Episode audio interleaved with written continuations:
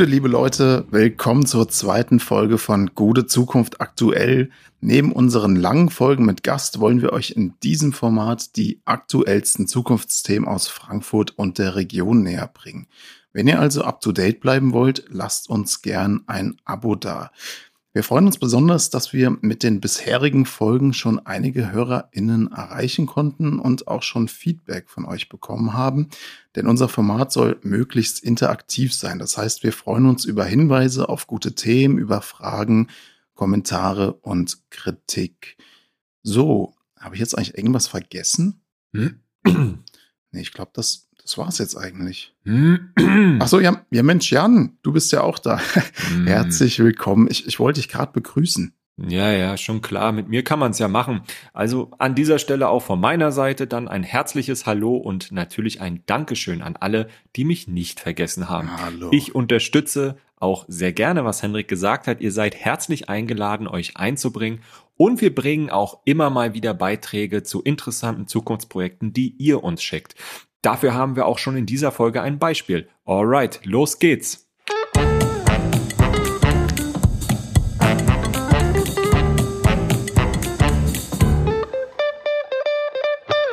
Zu Beginn ein kleiner Nachtrag zur letzten Folge. Wir hatten euch ja berichtet, dass sich in Frankfurt nach der Kommunalwahl im März eine neue Koalition gebildet hat aus Grüne, SPD, FDP und Volt. Das wird ja wahrscheinlich eher keine Koalitionsoption für die anstehenden Bundestagswahlen wir wollen ja jetzt nicht spekulieren, sagt man ja immer, ne? aber in der Tat äh, ist das vielleicht nicht die allerwahrscheinlichste Option. Man darf gespannt sein. Jedenfalls äh, wurde nun Anfang des Monats die neue Stadtregierung, also der Magistrat gewählt. Genau, und da, da muss man sagen, dass sowohl das neue Stadtparlament als auch der Magistrat sehr divers sind, bezogen auf Alter, Geschlecht und Migrationsgeschichte.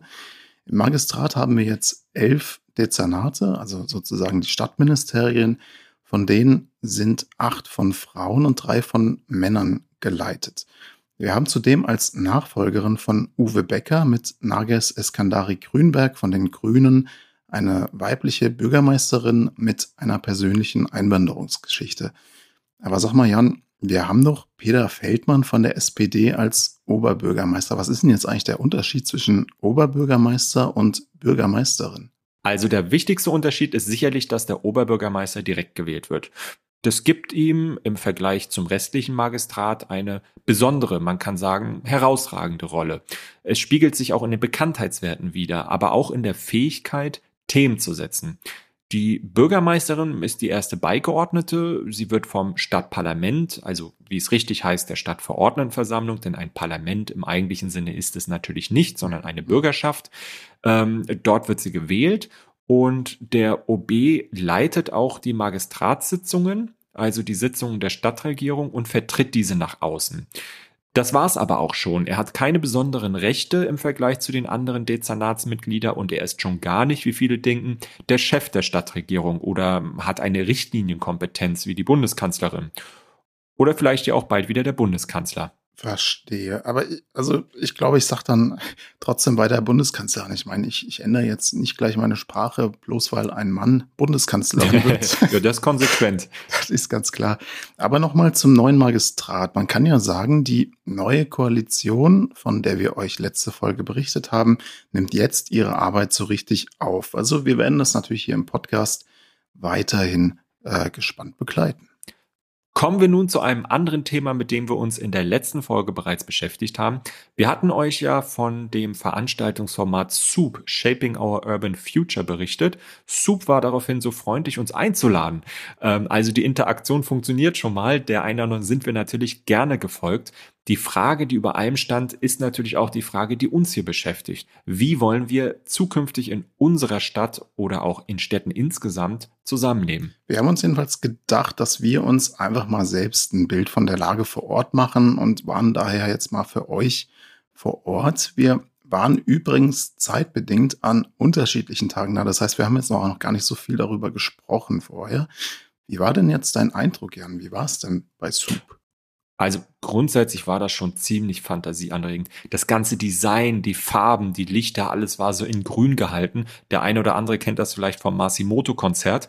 auch inhaltlich, die Titel der einzelnen Panels waren ziemlich oft on point. Ähm, wir müssten eigentlich mal ein paar Bilder einstellen. Vielleicht machen wir das mal, wenn wir eine Instagram-Seite haben. Oh Unter den Podiumsgästen waren auch zahlreiche spannende Persönlichkeiten, wenn auch zumindestens gefühlt in der sehr großen Mehrheit Männer und nicht unbedingt divers. Der Eindruck kann aber auch täuschen. Ich habe jetzt nicht alles gesehen. Oft war es auch nicht so wie angekündigt in der Besetzung. Interessant war aber auch, dass Peter Katschola-Schmal, also der Direktor des Deutschen Architekturmuseums, das halbe Festival gerockt hat und gefühlt auf jedem zweiten Podium saß. Da hatten wir mit der letzten Folge offenbar einen ganz guten Riecher. Genau, schaut da auch gerne nochmal in die letzte Folge rein äh, mit Peter Kaschola-Schmal. Ich sage auch nochmal kurz was zu Soup. Aus meiner Sicht mir das Format insgesamt auch gut gefallen. Das war schon sehr professionell gemacht. Ich finde, man hat gemerkt, dass da richtig viel Arbeit reingesteckt wurde und das muss man natürlich auch an der Stelle mal würdigen. Ähm, gut gefallen hat mir zum Beispiel ein Panel zur Zukunft der Arbeit. Klasse fand ich auch einen Vortrag von Lea Levitan dazu, dass Städte bislang viel zu stark von Männern für Männer gebaut wurden, wir also feministische Perspektiven in der Stadtplanung brauchen. Wobei, da sind wir natürlich in Frankfurt jetzt einen großen Schritt weiter, denn wir haben mit Silvia Weber die erste weibliche Baudezernentin in der Geschichte der Stadt Frankfurt. Und im Übrigen auch ihre Büroleitung ist eine Frau sowie die kommissarische Leiterin des Amts für Bau und Immobilien. Okay, das ist natürlich schon mal ein Riesenschritt in die richtige Richtung. Ich fand auch noch äh, bei Soup super die Perspektive von Nicole Deitelhoff. Das ist die Direktorin der Hessischen Stiftung Friedens- und Konfliktforschung. Sie hat argumentiert, dass letztlich der öffentliche Streit Grundlage einer demokratischen Gesellschaft der Zukunft ist. Ja, ich habe mir auch nochmal das Thema Verkehrsknotenpunkt Frankfurt äh, angeschaut. Allerdings muss ich sagen, da dreht es sich im Prinzip die kompletten 45 Minuten um die Frage Fahrradwegausbau versus Autoverkehr und zwar sehr konkret am Beispiel Mainufer oder Friedberger Landstraße. Ähm, ich muss sagen, das ist jetzt nicht unbedingt visionär gewesen, abgesehen davon, dass man das Thema Verkehrsknotenpunkt in Frankfurt aus meiner Sicht nicht ernsthaft diskutieren kann, ohne den äh, Bahnverkehr und den Verkehrsknotenpunkt Hauptbahnhof zu berücksichtigen oder gar den Flughafen zu erwähnen, denn ähm, sowohl im Bereich ähm, des Bahnausbaus soll es ja eine äh, große Untertunnelung des äh, Mainz geben um eben noch eine höhere Taktung zu generieren und den gesamten Bahnverkehr in Frankfurt zu entlasten, beziehungsweise ähm, ja, zu beschleunigen. Und am Flughafen steht uns eine große Mobilitätswende bevor, die natürlich auch zu weniger Flugverkehr führen sollte. Und dann ist natürlich die Frage, was passiert mit den Arbeitsplätzen und sowieso, wie wollen wir ähm, zukünftig Flugreisen ähm, machen. Aber das war häufig das Problem aus meiner Sicht. Da wurden in den ähm, Headlines der Panels, also quasi in den Titeln, Leitfragen äh, formuliert und äh, Zielkonflikte definiert, die natürlich wichtige Fragen aufwerfen, die dann aber leider nicht unbedingt immer gehalten haben, ja, was sie versprachen. Und äh, ja. ja, und ich weiß nicht, hast du dir auch ganz konkret was zu Frankfurt angesehen oder warst du eher mehr auf dieser Metaebene unterwegs? Das ist eine gute Frage. nee, ich ähm, habe mir natürlich auch äh, Panels zu Frankfurt konkret angeschaut und äh, zum Beispiel zur Zukunft der Frankfurter Zeil. Das ist ja jetzt ein Riesenthema. Und die Frankfurter Einkaufsstraße, vielleicht mal für die HörerInnen, die nicht aus Frankfurt sind. So ist es. Der Stadtplaner Thorsten Becker meinte zum Beispiel, dass die Monokultur der Zeil ihn anödet. Denn Corona hat für ihn letztlich auch gezeigt, dass unsere Innenstadt viel zu stark vom Shopping geprägt mhm. ist weil es sonst eigentlich keine Gründe gibt, in die Innenstadt zu gehen. Ja, da ist wohl was dran, ja. Ja, und ich sehe das auch so. Ne? Also ich meine, die Frankfurter Innenstadt, vor allem rund um die Zeil, ist halt viel zu stark von kommerziellen Angeboten geprägt, viel zu wenig von Kultur und Bildung. Und in der Diskussion wurde aber auch klar, dass wir jetzt natürlich eine Chance haben, etwa an der Zeil neue Impulse zu setzen. Und um welche Impulse geht's da? Naja, Grundsatzfragen. Also Teils wurde die Perspektive vertreten, dass die Nachfrage letztlich treibend ist für Veränderungen. Also, dass zu viele Interventionen vom Staat oder in dem Fall von der Stadt eher hm. schädlich sein können. Und da hat aus meiner Sicht Thorsten Becker äh, sehr schön gegengehalten, indem er gesagt hat, also, dass wir im Grunde ein öffentliches Management der Innenstadt brauchen und dass ihn auch diese ewige Kritik von Marktliberalen an öffentlicher Planung ziemlich nervt. Das fand ich sehr sympathisch und gut argumentiert. Hm. Ja, das ist ja auch eine Frage, die wir mit Peter Katschola-Schmal in der letzten Folge besprochen haben. Genau, und ich meine, Peter Schmal saß, also ich meine, er war irgendwie omnipräsent in der Veranstaltung, das hast du schon gesagt. Er saß äh, so auch auf diesem Panel und äh, zur Zukunft der Zeil äh, meinte Peter Schmal, dass man jetzt zumindest ähm, keine Wohnung auf der Zeil bauen soll. Also da war relativ klar, mhm. denn die Konflikte mit den Geschäften sind dann einfach vorprogrammiert. Besser fand äh, Peter Schmal die Idee, nach dem Vorbild des Osthafenparks öffentliche Sportanlagen auf der Zeil einzurichten. Das ist keine schlechte Idee, die aber auch zu gewisser Belustigung bei manchen Teilnehmenden führte. Wieso? Sind, sind nicht so die Pro-Skater am Start gewesen oder, oder was gab es denn sonst für Ideen? Also schön fand ich auch ähm, den Auftritt von Sarah Schwarz, einer Studierende an der Goethe-Uni, Sie hat die Idee eingebracht, dass man kleinere, individuellere Cafés und äh, Läden fördern sollte und dass aber auch berücksichtigt werden muss, dass es natürlich viele Menschen in Frankfurt gibt, die einfach wenig Geld haben. Das war ein wichtiger Punkt. Ähm, mhm. Ich finde auch, dass die Stadt es unterstützen muss, ja, dass Preise in der Gastronomie entstehen, die sich jetzt nicht nur an Touristen, sondern auch an Einheimische richten. Also ähm, man muss Orte fürs Zusammenkommen, für das, äh, für die städtische Gemeinschaft, für die städtische Gesellschaft entwickeln, wo auch öffentliche Diskussionen stattfinden können.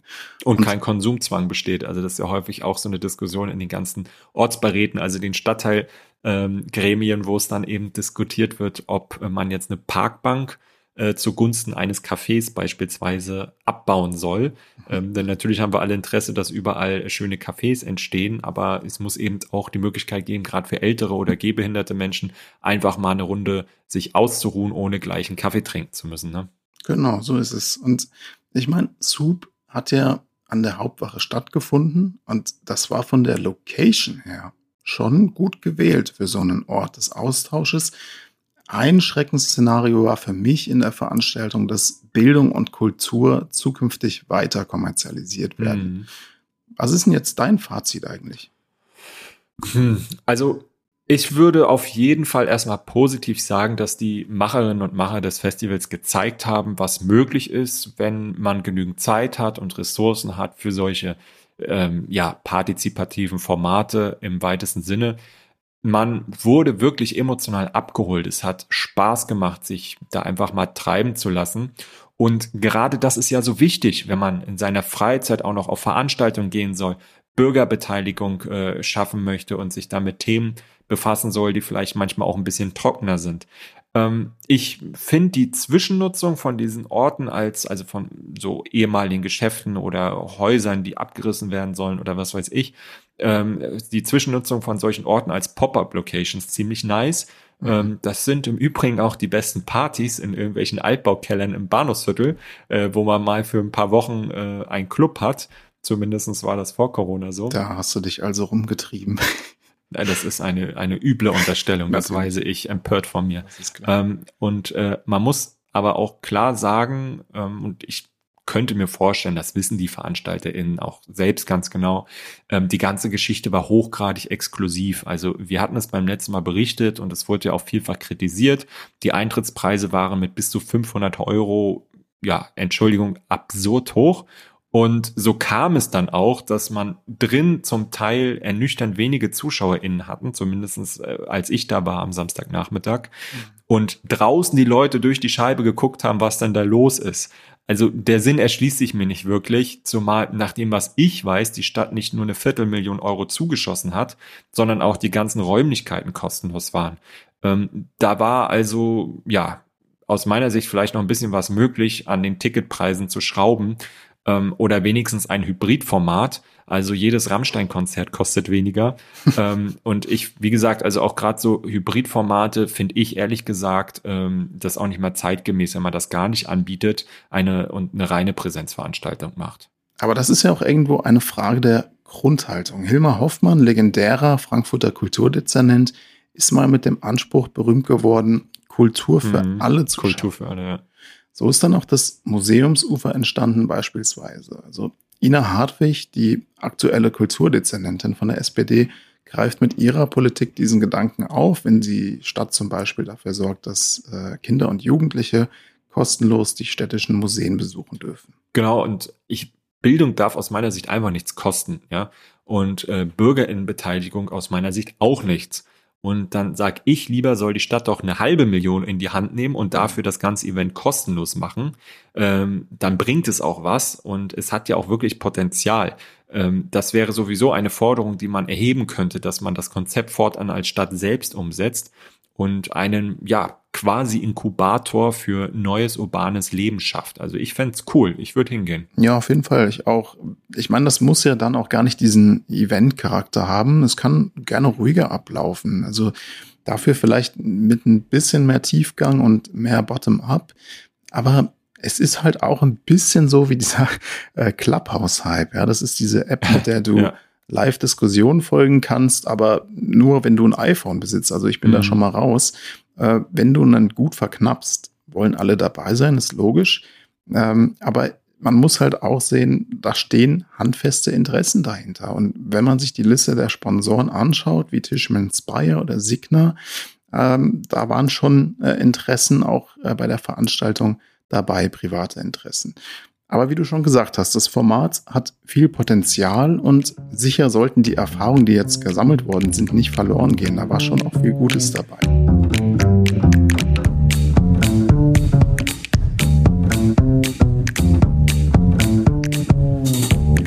So, kommen wir zu einem anderen Thema. Jan, hast du eigentlich Aktien oder Fonds?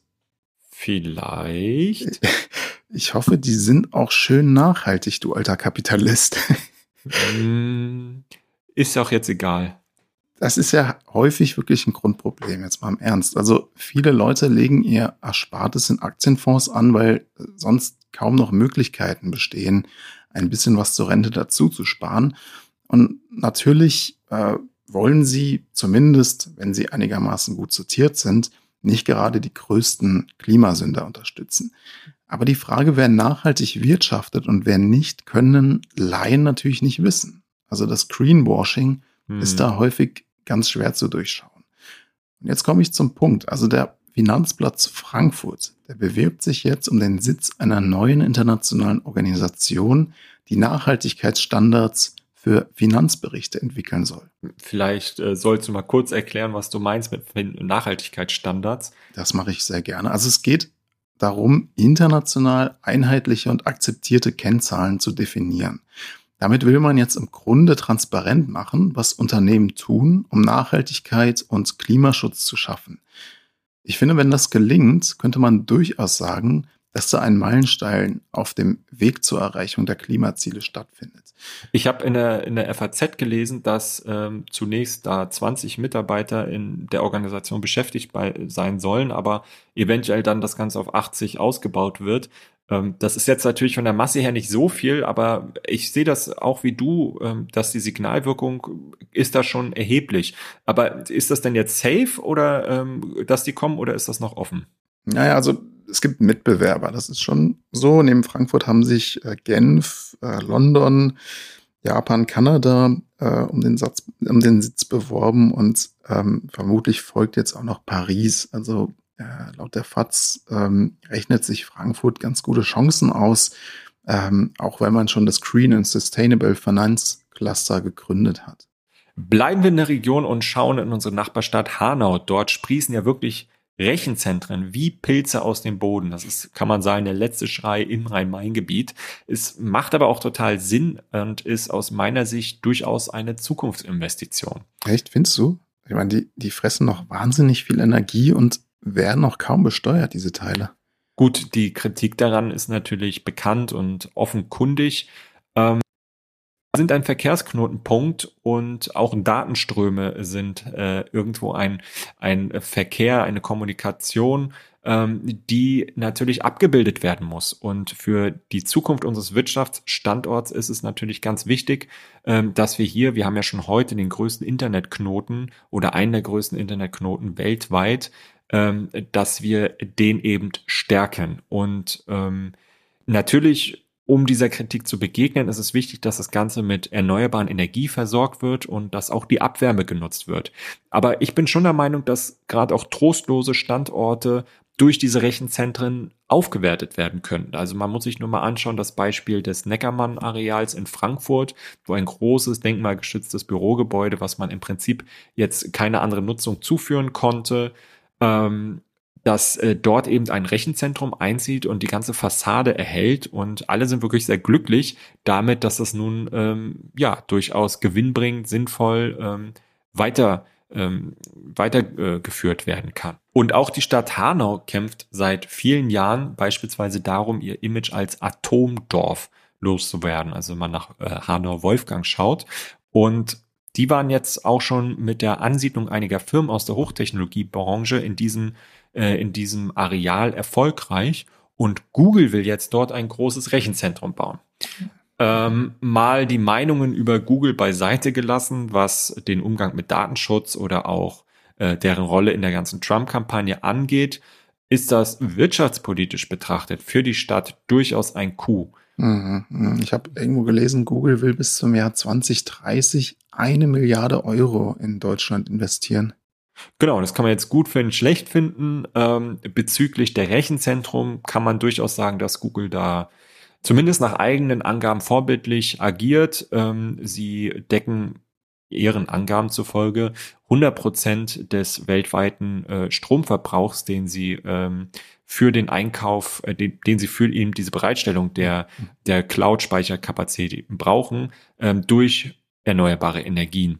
Und auch bei diesem Projekt soll der lokale Energiepartner, das ist Engie Deutschland, also nicht Engie Deutschland, sondern Engie Deutschland, äh, in den nächsten Jahren äh, mehr als 140 Megawatt an Solar- und Windenergie in das deutsche Netz einspeisen. Und ähm, ja, Engie stellt diese Energie bereit und äh, bis 2022 soll dann zu jeder Stunde rund 80 Prozent der an die Google-Infrastruktur gelieferten Energie aus eben CO2-freien Quellen stammen. Okay, aber die aktuelle Bundeskanzlerin hat damit wahrscheinlich nichts zu tun. Aber es, äh, nochmal im Ernst, es schließt sich natürlich die Frage an, ähm, wie es sich eigentlich mit dem Datenschutz verhält. Also wenn die Server dann US-amerikanischen Unternehmen gehören, ja, ich meine, klar, die europäische Datenschutzgrundverordnung gilt, aber die Frage ist natürlich, haben da US-Geheimdienste dann eben auch auf die Daten Zugriff? Also aus meiner Sicht äh, ist das, dürfte das ja eigentlich keine Rolle spielen, zumindest nach meinem mhm. laienhaften juristischen Verständnis. Ähm, in Deutschland gilt deutsches Recht beziehungsweise europäisches Recht. Und ähm, ja, da ist natürlich klar, da gilt die, da gilt die ähm, Datenschutzgrundverordnung. Aber wir ähm, haben ja natürlich zu diesem Thema digitale Transformation der Wirtschaft in Frankfurt Rhein-Main auf jeden Fall noch mal einen eigenen Interviewpartner, den wir uns einladen. Mhm. Und da können wir ja genau diese Fragen auch erörtern. Das ist auf jeden Fall sehr spannend. Aber gut, kommen wir von der digitalen Transformation zur Mobilitätswende. Und nach den Radentscheiden in mehreren hessischen Kommunen gibt es jetzt auch ein Bündnis für Verkehrswende in ganz Hessen. Ähm, Henrik, was hat's denn damit auf sich, du alter Radler? Trinker. da hast du mich erwischt. Also es gibt äh, jetzt ein Bündnis für die Verkehrswende. Und zwar wollen mehrere Verbände diese Verkehrswende durchsetzen. Mit dabei sind unter anderem die Initiativen der Ratentscheide jetzt in Frankfurt zum Beispiel, Darmstadt, ähm, Kassel und Offenbach sind auch dabei, die jeweiligen Ratentscheide. Und äh, in Frankfurt hat man bereits begonnen mit dem Unterschriftensammeln. Das dauert natürlich ein bisschen, denn man braucht immerhin 45.000 Unterschriften. Gut, aber ich kann mir gut vorstellen, dass sie das schaffen. Also meines Wissens haben die äh, gesamten Ratentscheide in Hessen ja auch eigentlich in der Summe schon sogar schon mehr als 45.000 Unterschriften gebracht. Mhm. Also wenn einfach jeder noch einmal mehr unterschreibt, dann dürfte das eigentlich kein Problem sein. Meine Unterschrift haben sie auf jeden Fall, da kann ich mich bedenkenlos outen. Ähm, das Ziel ist ja, dass man beim Modal Split, also den verschiedenen Anteilen der äh, Verkehrsarten, 65 Prozent mit umweltfreundlichen Verkehrsarten erreicht, also zu Fuß gehen, Radfahren, ÖPNV. Ähm, das wären dann mehr als 20 Prozent als heute. Klingt jetzt für mich nicht unbedingt nach einem unverschämt hohen Ziel, aber auch nicht unbedingt anspruchslos, wenn man dann wirklich schaut, was es bedeutet, nämlich mehr Radwege wirklich zu bauen, äh, breitere Gehwege, Straßen zu schaffen, ein flächendeckenderes Liniennetz auch auf dem Land. Das wird sicherlich sehr entscheidend sein, gerade wenn man in die ländlichen, ländlichen Regionen von mhm. Hessen schaut. Ähm, aber auch kürzere Fahrzeiten, weil am Ende entscheiden sich die Menschen immer danach, was ist die kürzeste, die schnellste Alternative, zumindestens in der großen Mehrzahl der ähm, Entscheidungen, welchen äh, welche, ja, welchen Weg sie jetzt wählen, ob sie mit dem ÖPNV fahren, mit dem Auto, mit dem Rad. Mhm. Und auch da hilft natürlich auch nochmal zusätzlich eine höhere Frequenz für den ÖPNV. Genau, es gibt ja sogar schon jetzt einen Gesetzesentwurf, ja. also das bleibt auf jeden Fall spannend und wir wünschen der Initiative Volksbegehren Verkehrswende natürlich viel Erfolg. Die äh, Ratentscheide unter anderem in Frankfurt, die haben ja durch, durchaus eine, eine deutliche Wirkung erzielt. Also man kann schon sagen, die haben jetzt schon ein Umdenken erreicht ja. und damit auch schon konkret und sichtbare Spuren hinterlassen. Und zum also, Beispiel die ganzen roten Fahrradwege, wenn man sich die anschaut. So ist es. Wir kommen noch mal zu einem Dauerthema schlechthin in unserem Podcast Gute Zukunft, die angespannte Wohnraumsituation in Frankfurt. Darüber werden wir jetzt auch in einer der nächsten oder sogar in der nächsten langen Folge äh, ausführlicher sprechen, und zwar mit Markus Quechenberger. Das ist ein Referent beim Frankfurter Planungsdezernat. Aber wir sind jetzt in der aktuellen Berichterstattung in Frankfurt auf etwas gestoßen, das wir richtig gut finden. Jan, lass uns mal über Kolle reden. Du, du meinst den Rapper, ne? Nee, du meinst, glaube ich, René Kolle, oder? Den, den Opernsänger. Ja, ja, ja, ich bin ja ein leidenschaftlicher ähm, Opernbesucher, deswegen bin ich da ein bisschen durcheinander gekommen. Das ist ganz klar.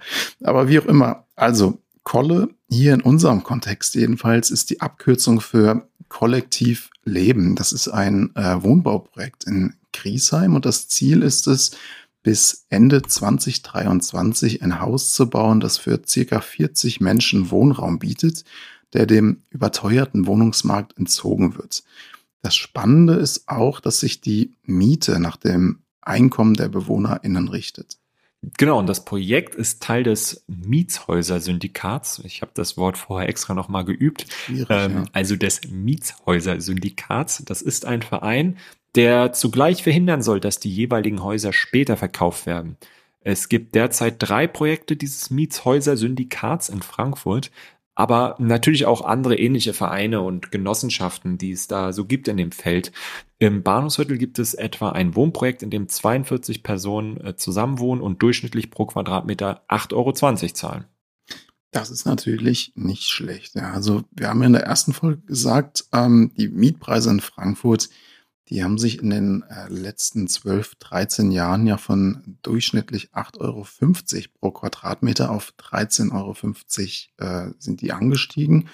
Sagen wir mal, eine Wohnung mit 65 Quadratmeter, die, die ja nach dem durchschnittlichen Quadratmeterpreis vor 12, 13 Jahren für vielleicht 550 Euro angeboten worden wäre, die würde dir heute nach Durchschnittsquadratmeterpreis für 880 Euro angeboten.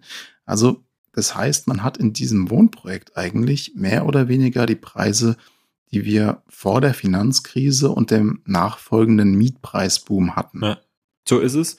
Und in der Innenstadt ist es ja tendenziell noch einmal teurer. Ja. Das Bahnhofsviertel liegt zum Beispiel nach Westend, Bockenheim und Nordend auf einem relativ hohen Platz, was die Miete angeht. Sollte man gar nicht denken bei dem Ruf, den das Frankfurter Bahnhofsviertel ähm, deutschlandweit oder vielleicht sogar international genießt. Aber es ist so und in Griesheim ist es da vielleicht etwas einfacher, ist auch ein Stand Frankfurter Stadtteil, etwas am Stadtrand ähm, ein, noch einen halbwegs günstigen Preis mit der Stadt auszuhandeln, aber eben in diesen Regionen in der Innenstadt nicht mehr. Genau, so ist es. Wobei das Bahnhofsviertel war, glaube ich, mal in der New York Times 2017 oder so, mal unter den zehn spannendsten Orten Europas. Ja, aber, aber wahrscheinlich nur zwei Straßen. ja, man weiß es nicht so genau. Wir wollten jedenfalls mal über das Projekt Kolle mehr wissen und haben deswegen einen der Projektmitglieder und zukünftigen BewohnerInnen Fabian Mauderer gebeten, ein kleines Interview äh, mit uns abzuhalten, wie es eigentlich dazu kam und ähm, wie sie sich das Leben in Kolle später vorstellen. Genau, und damit steigen wir auch ein. Ähm, Fabian, vielleicht stellst du dich nochmal kurz äh, selbst vor und sagst ganz kurz, was ihr vorhabt. Ja, hallo, äh, mein Name ist Fabian Mauderer und ich bin vom Hausprojekt Kollektiv Leben. Ähm, wir haben vor, ein Haus äh, bis Ende 2023 in Griesheim zu bauen. Wie ist das eigentlich entstanden und wie habt ihr ähm, das, den Zuschlag bekommen? Koll ist entstanden, als sich vor ein paar Jahren ähm, ein paar Leute zusammengesetzt haben und gemeinsam eben ein Wohnprojekt schaffen wollten. Und wir haben uns dann im Konzeptverfahren mit der Stadt Frankfurt äh, durchgesetzt und eine mhm. Zusage bekommen, um in der Schöffenstraße in Griesheim Süd eben ein gemeinschaftliches Wohnbauprojekt für 40 Personen umsetzen zu können. Ihr wollt das ja als Teil des Mietshäuser-Syndikats durchsetzen, der neue Lieblingsbegriff von Jan, wie wir eben gehört haben. Vielleicht sagst du noch mal kurz was dazu. Was ist eigentlich das Mietshäuser-Syndikat? Das Mietshäuser-Syndikat äh, hat verschiedenste Projekte in Deutschland und ähm, bietet eben eine Struktur, äh, dass ein Haus nicht mehr veräußerbar ist. Das heißt, ähm, mhm. das Haus gehört einem Hausverein, in dem wir alle Mitglied sind. Das heißt, wir können äh, als Mitbewohner, Mitbewohnerinnen dieses Hauses ähm, frei darüber entscheiden, was in dem Haus passiert, wie wir damit umgehen, aber ähm, haben zum Beispiel nicht die Möglichkeit, das Haus wiederum zu veräußern. Okay.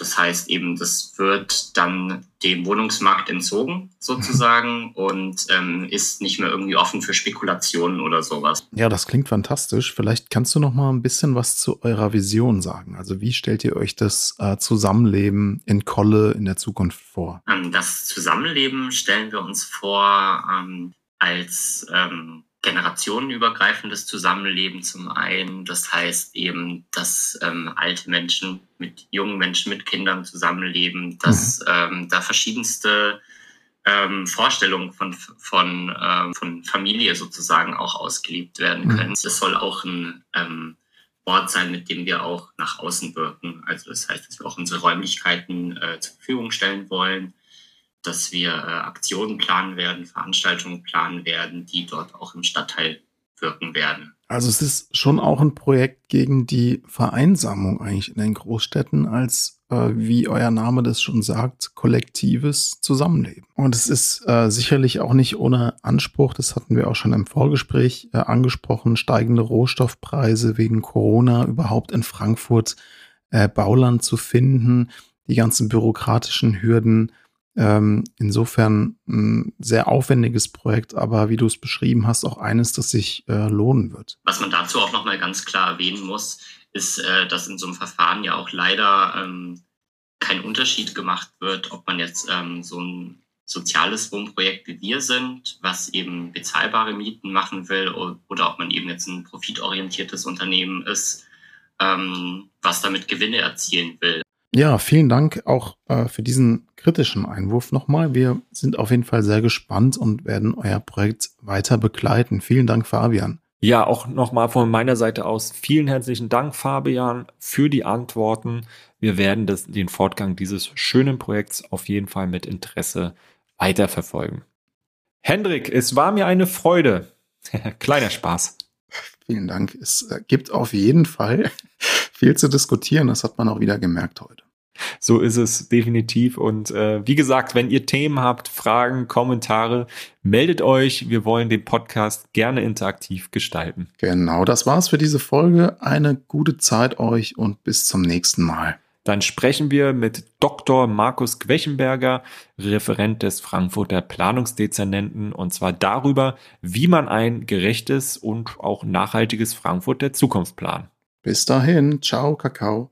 Aber Fairtrade. Das ist klar.